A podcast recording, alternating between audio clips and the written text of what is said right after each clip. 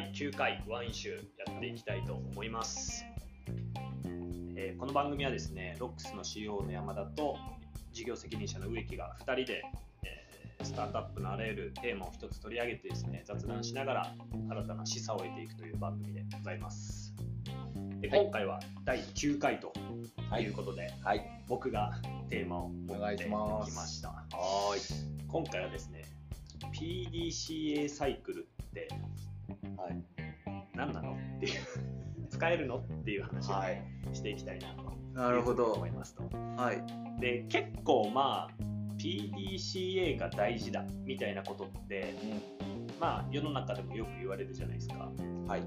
でまあロックスでもまあ昔一時期結構 PDCA っていう言葉使ってた時期あったなって思ってるんですよはい。3年ぐらい前ですかね23年前ですね多分とかは結構よく社内でも出てたんですけど最近なんか全く言わなくなったなって思ってて。まあ、単語は出ないよね。単語出ないですね。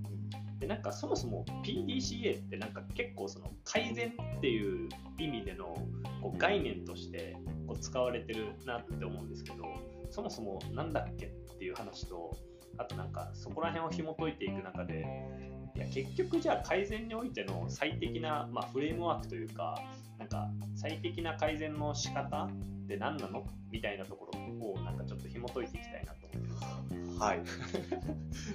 ずむずいっすね植木のやついつも難しい。あちょっと抽象的な議論が多いんで、ちょっとここから踏み込んで、会話しながら踏み込んでいきたいなと思ってるんですけど、い、はい。やそもそもうん。PDCA って何ぞやっていううん。話をまずしていきたいんですよね。はい。で、まあちょっと軽く、まあ、リサーチしてきたんですけど、あリサーチですね。はい。はい。まあぜひ。なんか、もともと、うん。あの製造業とかにおける、こうその生産ラインの改善プロセスが、まあ、PDCA だったというふうに言われてるんですよね。はい。で、まあ、何かでいくと、まあ、プラン、まあ、計画する。うん。で、まあ、実行する。うん。で、チェック、まあ、計測する。うん。でアクションはなんか改善って意味で使われてて、うん。改善するっていう、まあ、この4つのこうプロセスうん。っていうのをこう PDC サイクルっていうふうに呼んでるんですよね。はい。で、なんか、最近、なんか、ウーダ、ウーダループはい。って、なんかたまに聞きません？OODA でしょ？あ、そうです、そうです、そうです。うん。っていうものがなんか今のそのこのなんだろうな不確実性が高い時代においてはなんかウーダサイクルが重要だみたいなうん。PDCA はもう古いみたいな議論がされてるんですようん。でこの差分は何だはい。というところからなんか結構 PDCA っていうもの自体についてもこう解像が上がっていきそうだなっていうふうに思ってるんですよね、はい。うん、で PDCA ってなんか山田さん的にはい。なんだっていうふうにえてか PDCA っていうものをうんなんかどう捉えてます？なんか使った時代うん。結構使ってたじゃないですか。はい。使いました。その時なんで使ってたんだろうなっていうところとか、うんまあ、今はなんで使わなくなったんだろうなっていう話をちょっとしていきたいなと思ってますけど。うん、なるほど。そうですね。だろう、その、もともと昔イメージしてた PDCA サイクルって、なんかプランの時間があって、ドゥの時間があって、はいはい。チェックの時間があって、はい。アクションの時間があって、うん。それぞれが時間が分かれてて、うん。その仕事上こうどれかの時間に属してるみたいな。うん。でそれがこう連続的に起きてそれをワンセットでまた2セット目やってみたいなうん。そういうイメージを持ってたんですよね。うんうんでえっとなんか間に合わないんですよ。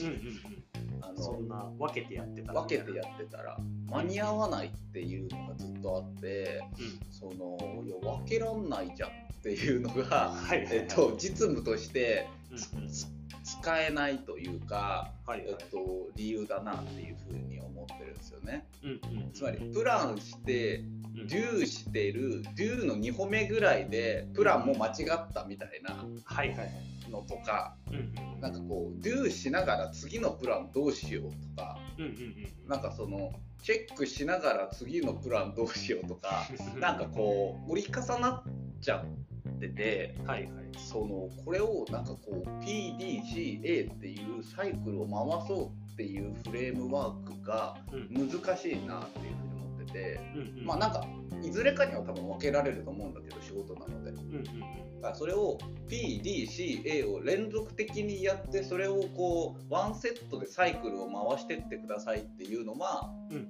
実務上不可能じゃんっていうふうに思ったのが、使わなくなってった理由、なるほどですね。かな。それって忙しくなったというかまあ、そういう変化が大きいんですか？使える時間が減ったっていう。なんかこう結果を出すためのあるべき回転数っていうものに対して回転数が速すぎた、うん、自分が想像してた以上に。っていうのが、えっと、かなと思ってて、うんうん、なんかこうこれを1個ずつちゃんとやってったらその回転数にどうやっても行き着かないっていうのが僕の中では感覚。できる人がいるのかもしれないんだけど、うんうん、なんか自分の中だと、その回転数じゃ間に合わないっていうのが感覚としてあって、でそれはなぜかっていうと多分自分のそのプランを作る最初の、うん。となんだろう制度が、なんか僕は自分自身そんな高くないと思ってるので。えー、なるほど。そう。なのでえっと、そこの精度がめちゃめちゃ高くないと、うん、こうまあ、要はめちゃめちゃ高いのであれば低回転数でも行きつけると思うんだけど、うんうんうん、めちゃめちゃ高くないので高回転数にしたいんですよね。うんうんうん、なるほど。っていうふうになるとプランしてデュー一歩目しながらもう次のプラン考えてるみたいなことをやりたいんですよ。なるほど。そう。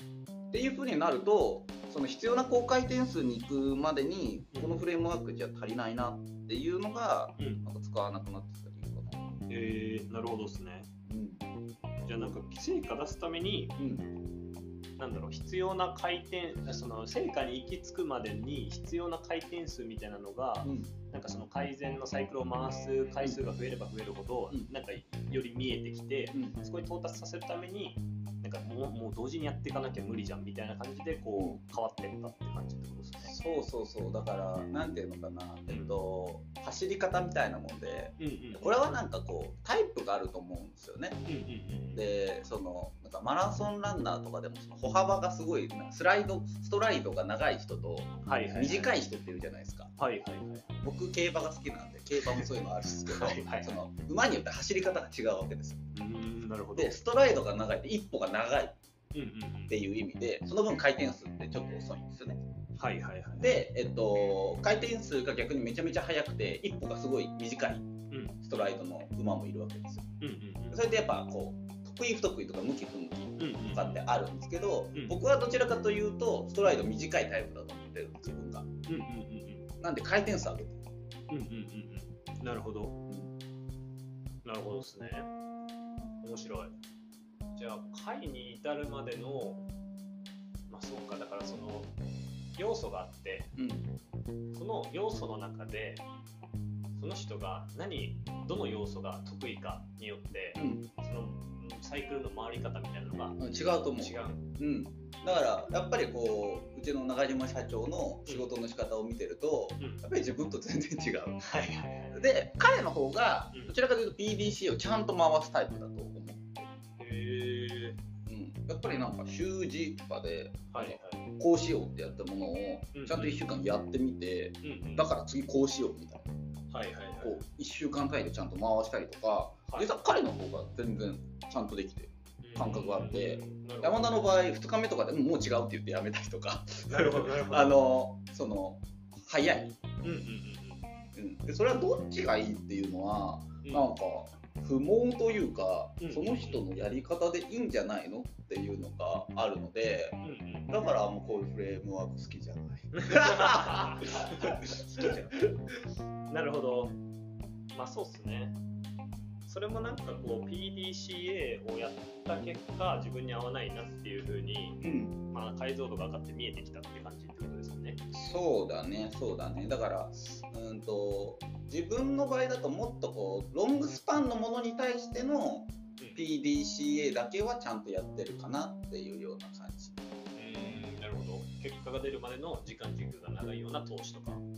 そう。あのなんていうのかな。こう 1, 1年ぐらいの引きのものに対してって1年前にプランとしてこうなっていたいこうなっていくべきっていうのを立ててでこれをえっとまあ、一切こう触ら触らずにというか、うん、普通にこう仕事をドゥしていって1年後にちゃんと振り返ろう、でそれを次の1年につなげようみたいなことは、うん、まあこれは PDCA サイクルの、うん、まあ多分こういわゆる教科書通りなんだろうなっていう感覚はあるけど、うん、自分の中だとそれが適用されてるのはこう1年ぐらいのスパンのものだけ。えー、なるほど。なるほど。うん、なんでなんだろう、それ。時間軸が長い。いや、なんか思ってるのは、プランってそんなする？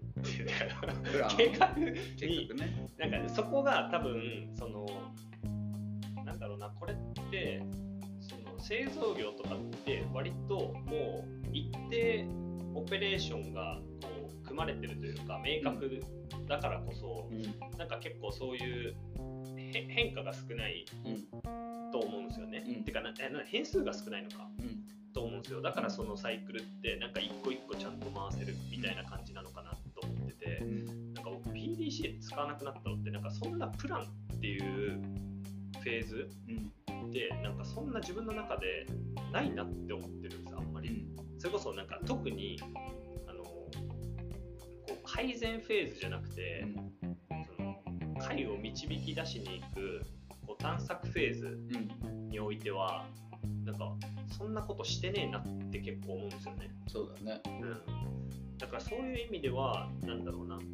その自分が相対してる課題がなんかどういう性質のものなのかによって、うん、なんかその解,、まあ、解を導き出すプロセスって結構変わるなって思うんですよね。うん、それがなんか山田さんが言うように時間軸なのか自分のスタイルなのかなんかそのなんだろうな、えー、解が見えてる物事なのかっていうそのなんか課題の対象、うん、なのかによってなんか結構使い分ける必要があるなって思なんで今日この点持ってきたって感じなんですけど、うん、なんか探索フェーズにおいて、うん、なんかどういう回の導き出し方してます？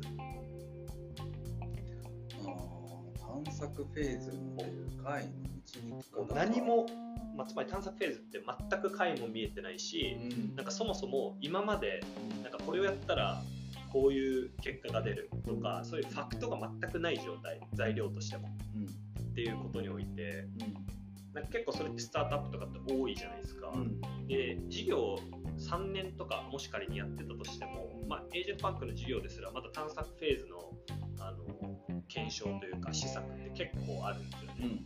うん、だからまあなんだろう事業何年やっててもその要素というかその領域によっては残り続けるものだと思うんですけど、うん、なんかその時ってどういうことを意識してますかう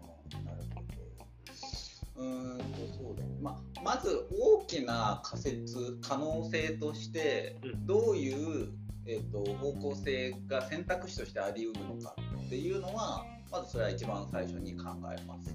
これはもう抽象的なあのもう思考でしかなくて、えー、抽象的にこういった形だったらこう正解として辻褄が合いそうだなっていうものの可能性っていうのはなるべくたくさんのこう可能性を考える。で抽象的にそのそそこに入れてこないものっていうのは、まあ、正直今自分の頭の中にない発想なので、その時それそれ以上考えても出てこないと思ってます。と。なので、えーと、仮説としてどういう方向性があるかっていうのは、うん、1つなのか2つなのか3つなのか4つなのか、うん、まあ、その時によって違うけれども、うん、まあ、マックスこの選択肢の中のどれかに答えがあるんじゃないかなっていう方向性は考えます。でそこから先って、そのあこの方向性の中でどれを選ぶかっっていう話って、うん。えっとまああの普通で言ったら何でしょうね。議論をしてうん。こう論理的に答えを導き出してっていう話うん。だと思うんですけど、うん。まああのさっき言った通りそのファクトがないとうん。いうふうになった時にうん。合理的な結論ってうん。出ないが正解だと思ってるんですよ。うんうんうん。そうですね。うん、っていうふうになると、うん。そそのタイミングで大事にしてるのはうん。気持ち。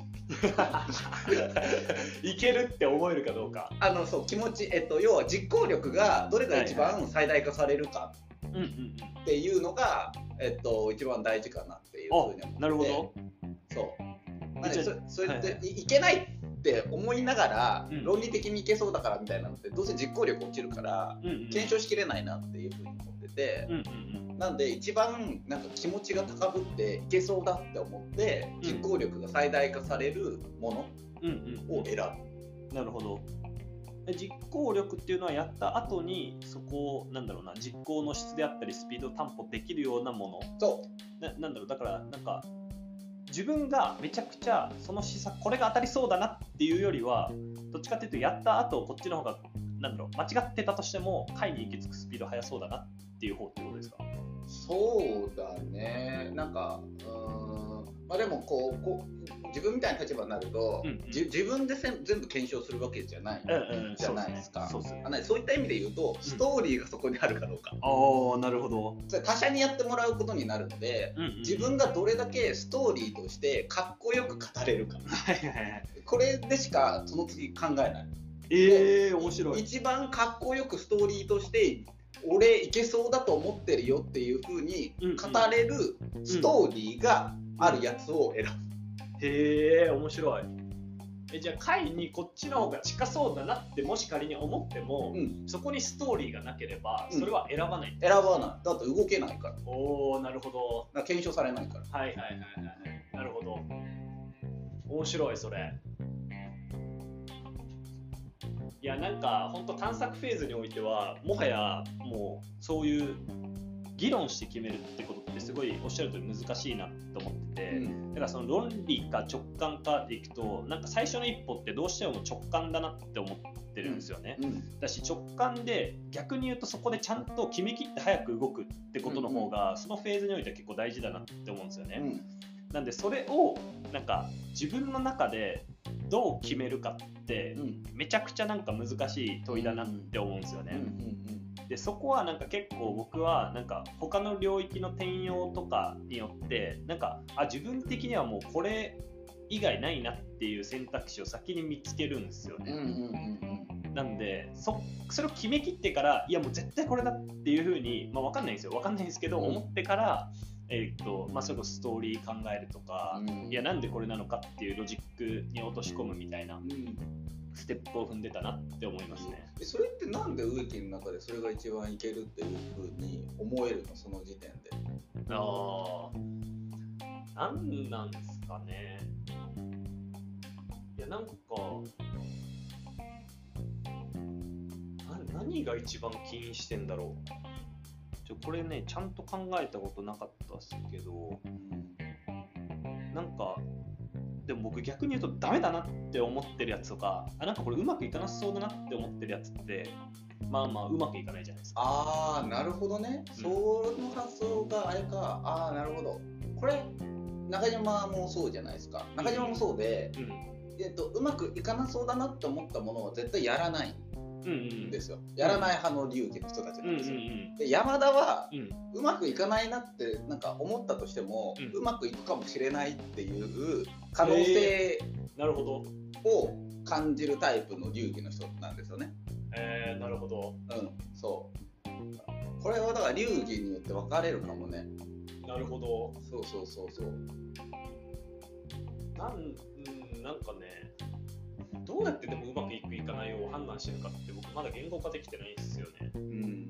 でもなんか先に多分行って、なんだろう、成功、成功というかそのけ結果を出すための条件みたいなものを、うん。なんか非半分非言語的に自分の中で持ってるんですよね。それは多分過去のやったあー施策とかをうん。こうなんか思い返してるんだと思うんですけど、うんでそれをあらゆる選択肢に並べた中でこれいけるかなって思った時にあでもこれがこの条件満たしてないから無理だなってうんいうふうに当てていってると思うんですようん。思考プロセスとしては。うん。でなんか今まで、まあ、確かに自分だけで決めるわけじゃないんでうん。そのあらゆる人とディスカッションしてうん。最終的に決めたやつとかでいやけどこれ自分はこういう理由でうまくいかねって思ってるやつとかでうん。うまくいった試しってあんまないんですよね。うん。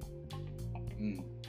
だから、うん。なんかディスカッションまあチームで決めるときはめちゃくちゃ納得いく前にディスカッションしたいタイプですね。うん。うん。うん。うん。でも割と論理なのかもしれないですねそれでいくと。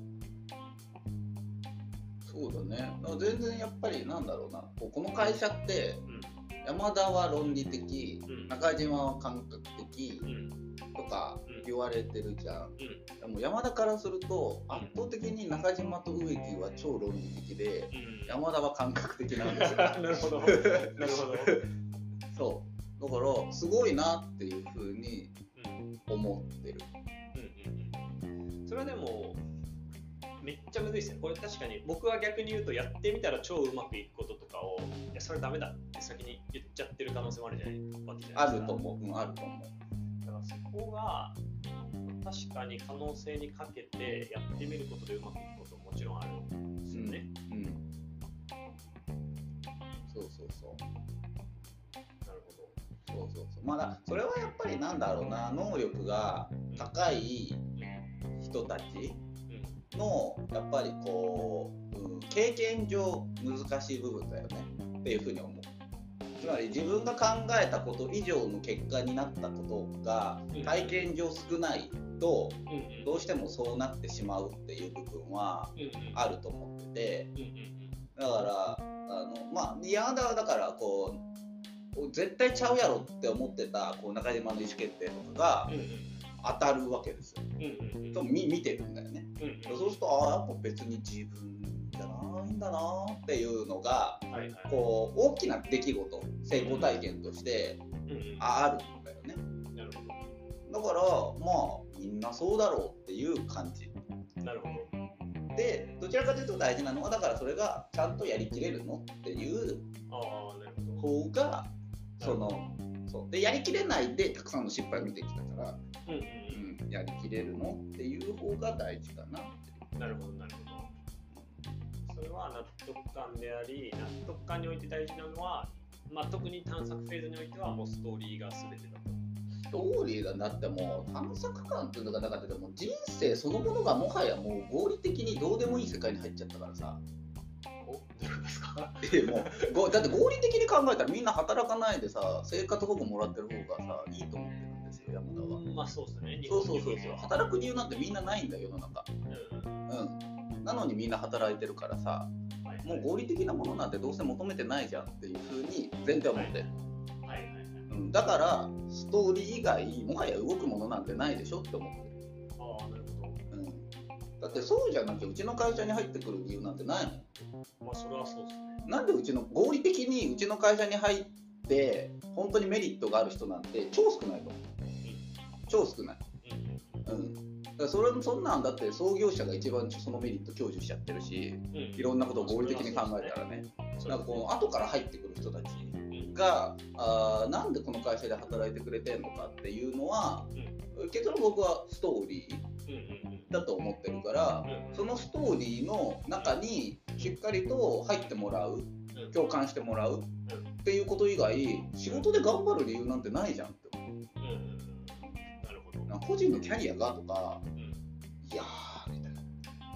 なキャリアなんてだってもう10年後どうなるか分かんないからさこの世の中。それは本当そう思いますいやそれでなんかさ本気で全力になるかって言ったらさうん。ならなくねみたいな、うんまあそうですね。そうそれだったらこう自分というもののストーリーに乗っかってもらうか会社というもののストーリーに乗っかってもらうか事業というもののストーリーに乗っかってもらうかうん。もうもうそれでしかないでしょっていうなるほどなるほどですね。なるほど。めちゃめちゃいろんな話に発展してきたな、これは。なるほどですね。まあ確かに。あでもおっしゃる通り自分の枠を超えたとてつもない成果につながった体験っていうのがあるのかないのかっていうのはる前の最初の仮説の選択においてはめちゃくちゃスタイルが分かれそうだなって思いますね。うん、うん、これはどっちのタイプもいるのが大事だと思うんだよね。ああチームにおいては。チームにおいて。そうそうそうそう、これがどっちかになっちゃうと、うん、こうやっぱりこうバランスが崩れて、うん、こうどっちかの弱点がめちゃめちゃ露呈しちゃう。っていうのがあると思うから、うん、そのチームにおいてそれぞれのスタイルがあって、うん、そのスタイルを許容すること、まあ要は、えーと、だから例えば何て言うのかなその結論がいいかどうかっていうことだけを問うちゃうと、うん、そのえっ、ー、とめちゃめちゃ個人として優秀な人たちって、そのノーって言っちゃうと思うんだよね。うん、でここにおけるこのかいくぐり方って何かっていうと、うん、人っていうものを介在させて、うん、こいつというものの信頼によって、そのこいつのスタンスを許容するっていうので、そこから出てきた結論を許容するだと思う。はいはいはい。よくありますね。そうだから単体の結論だけでこう決断を下すっていうふうになると、うん、そりゃだって今まで自分の人生の中で自分が考えてきたことが当たってきた人たちからすると、うん、自分の考えでやるっていう話になるじゃんそんな、うん、そうですね。そう。だからそうじゃなくてそこを1枚人間をかませるっていうことによってこう許容性が出てくる。っていう意味でだから信頼って大事だよねっていう、ね、感じなんじゃないかなっていう。そう考えるとなんかリクルートとかってめちゃくちゃすごいっすね。なんか結構あれって優秀な人入ってきて抜けるっていう組織の作り方じゃないですか、うん、それでなんかまあもちろんちょ信頼関係作ると結構時間軸必要だなって思うんですよ、うん、でそうなった時になんかリクルートとかってどうやってそういうなんだろう。あ話が全然それちゃう。なんかどうやって信頼関係作ってどういうそその個人の枠から信頼関係じゃねえのかもはや組織の作り方があのフェーズになると、まあ、経営っていうなんかチームによってなんか合理的にそのプロセスが入って、なんかそういう個人の枠を超えた意思決定ができてる。だからそのなんかまあ、つまり例えば創業経営者とか、まあ、まあ代表取締役とかの、まあ、とかトップ組織のトップの枠を超えた意思決定がどういうふうに構造として生まれるような状態になってるのかっていうのは気になる、ね、難しい質問ですね。難しいですね。信頼関係って出たってそんなあんだけまあ、だからスタートアップとかにおいてはそういう信頼関係がまあ、相互にある人がどれぐらいこういるのかってめっちゃ大事だなって思うんですよね。めっちゃ大事。めっちゃ大事。でもそこはタイプが違うっていうのが重要だよね。うん、タイプが違うのに信頼関係信頼関係がそこにあるっていうのが、うん、極めて会社の成功確率を上げる上では大事。確かに。うん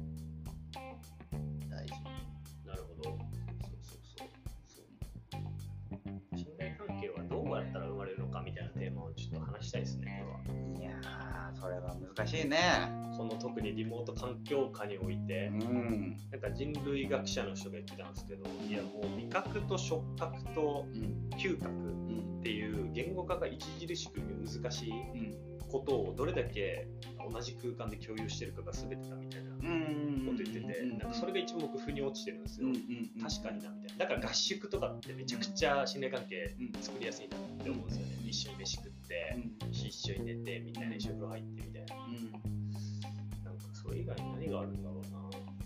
めちゃくちゃ話それまくってるからちょっと待ってくださいね時間大丈夫これ PDCA サイクルでしょ？PDCA サイクル。まあだからなんかもう PDCA ってどどうなんだろう、スタートアップが使ってる組織チーム減ってきてるんじゃないかなって思うんですよね。まあ別にそんなことは別にどうでもいいんですけど、まあだから個人からしてとか組織からして、今その事業としてあ事業というか向き合ってる課題が、まあ、どういうフェーズなのか、まあ、大きく言ったら本当探索フェーズと活用フェーズっていう、まあ、その2つに分かれるかなと思うんですけど、それがどっちなのかによって多分なんかその改善とか結果を出しに行くプロセスで、なんか個人だけじゃなくてチームで共通認識持って動かないとめちゃくちゃその摩擦、まあ、つまりコストが生まれちゃうなって思うんですよね。だからその辺はなんか結構最近課題に感じてるんでなんか今日このテーマで話して僕の解像度自体も上げたいなっていうふうに思ってたんですよね。なるほどね。うん。そっかそっか。だからまあそうだね。だから一緒に仕事をしていくっていう上でお互いがどういうスタイルなのかとか、うん、そのスタイルが異なる中で自分たちはどういうスタイルで、うん、今この3ヶ月半年、うん、えー、こういう仕事に対して向き合っていくのかっていうすり合わせはですね。大事だね。そう。意外とそれしないじゃないですか。意外とそれしない。ね、うん、こ今回結果出すためにこのプロセスでいこうみたいな。でもそれって前提多分みんな持ってる改善の結果を導いた出すプロセスが違うんで、うん、そこに違和感持っちゃったらめちゃくちゃ遅いじゃないですか、だからこそ今はこういう事業こういう状況だからこれでいこうっていうのを共通認識取るステップを忘れがちだなっていう話ですね。これはおっしゃる通りだね。うん。それはめちゃめちゃ大事だ。特に初めて一緒に一緒に働く人たちがいるとか、うん、その別のチームと一緒に働くっていうことにおいては、うん、やっぱりねみんな流儀も違うし。いやそうっすね。そうそうそうそう。いやこれ意外とやらないっすね確かに。意外とやらないね。何から導けるんだろうこれってなんか最初に多分今までどういうふうにどういうプロセスで買い導き出してきたか、みたいなことを聞くんですかね、聞きながらディスカッションするんですかそうだね。自分だそれぞれのこうこうやってきたスタイルと、うん、今回のこのミッションというか、うんうん、この状況においていいスタイルって何なんだろうねっていうのは、うん、そうだねその順番で確認していくといいかもしれないね。うん、うん、なるほど。うん。いや、それやろう。はい。ちょっと、じゃあ、今回は PDCA サイクルって何なの、から考える、チームとしての解を導き出す最適なプロセスとは。なるほどですね。最後、それについて喋ってたんですね、実は、我々は。我々はそれについて話しました。なるほど。ということで、えー、第9回はそんな感じで終わりたいと思います。はい。ぜひ面白いと思った方は、ハッシュタグワンイシューでツイートとかしていただけるととっても嬉しいです。で、また毎週更新してるので、ぜひ、えー、面白いと思った方はフォローよろしくお願いします。それでは今週もありがとうございました。ありがとうございました。